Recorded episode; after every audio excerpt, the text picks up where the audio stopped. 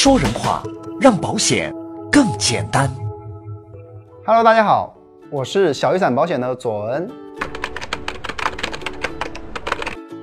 这里是精算师讲保险，本节目由小雨伞保险冠名播出。小雨伞保险做简单透明的保险。近期呢，房价普涨再次成为焦点。国家统计局六月发布的七十个大中城市房价数据显示，五十五城呢房价是环比上涨的。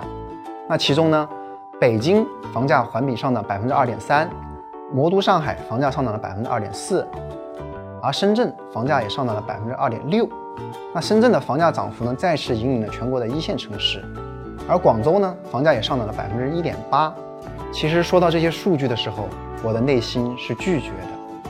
这么高的房价实在太令人心塞了。房价节节攀升，而高额的房贷也成为很多家庭的沉重负担，尤其对家里的经济支柱来说。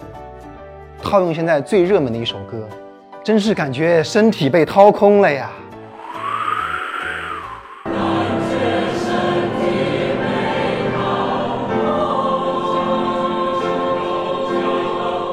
那说到房贷啊，就不得不说一说我的好基友啊，老孙。老孙呢，其实是有房有车啊，小日子过得那是相当不错了。那实际上呢，其实老孙是地地道道的房奴、车奴一枚。他的负债啊，占他整个家庭资产的百分之三十四点二七。也就是说啊，老孙一直都是靠负债过活的。那在我看来呢，其实这样的生活呢，其实风险是很大的，因为呢。房贷和车贷实际上是一种资金的黑洞，也就是说，它需要老孙在未来的生活中不断的去填补这个负债的缺口，而这个主要的还债人就是老孙了，全家人都指着老孙了。这个家要是没了老孙，这日子还真是没法过了呀。所以要提前对风险进行规避，自己欠的钱跪着也要还完呐，否则一旦发生意外或不测。除了家庭收入减少外，巨额债务也要家人承担。难道要家人去卖房、卖车或者典当来维持生计吗？天有不测风云，人有旦夕祸福。未雨绸缪，方为智者啊！那作为好基友嘛，我就为老孙献一计，解决这些难题的办法就是选择人寿保险、意外保险和重疾保险来抵御家庭风险。那些觉得保险是骗人的同学，下面请擦亮眼睛。我们一起来分析如何利用保险来保障老孙的家庭生活。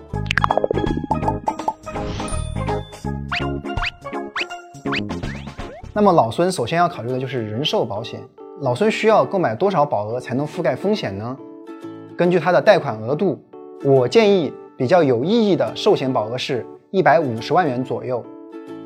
如果购买终身寿险的话，每年需要支付三万元到五万元不等的保费。即便是对年薪二三十万的老孙来说，这也是一笔不小的开支啊。那很多人呢也会和老孙一样，因为保费过高而放弃投保，或者退而求其次，选择降低保额，从而导致保障不足。其实老孙还有一个选择。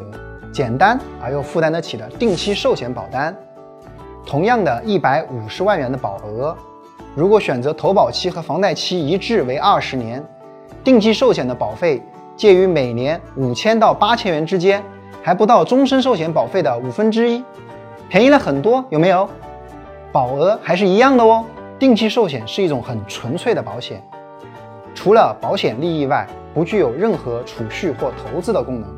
定期寿险的保单的保险期限可以根据客户的需要自由选择，从一年到五年、十年、二十年，甚至三十年，具有一定的灵活性。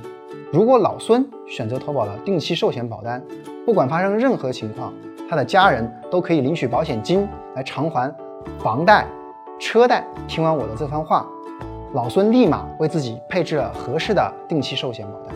那说了这么多。定期寿险到底适合哪些人呢？类似于老孙这样的房贷一族，他们可以选择一份与贷款期限相同的定期寿险保单。比如他们的贷款期限是二十年的话，那保险期限也可以选择二十年。那么第二种人需要的保障只是临时性的定期保单，也比较合适。比如对有小朋友的家庭来说，如果对孩子爸爸的经济依赖程度非常的高的话，就需要为孩子爸爸投保一份保额足够的定期寿险保单。那我们再说回老孙，老孙呢，他的儿子今年十岁，预计呢他会在二十三岁的时候大学毕业。如果老孙担心自己发生不测，儿子的教育和生活就会面临经济问题的话，那么这样算下来呢，老孙需要的这个保险保障呢就是十三年左右，这样老孙就可以为自己配置一份十三年期的定期寿险保单。今天呢，我们讨论了如何利用寿险转移家庭风险的话题。那总结起来呢是有两点。第一点是，定期寿险是房贷的一个最佳搭配，但一定要注意，保险期限一定要和贷款期限一致哦。那第二点呢，有小孩的家庭可以通过购买定期寿险来转移家庭经济支柱突然死亡给家庭带来的经济影响。通过今天的讲解，大家是否更明白了呢？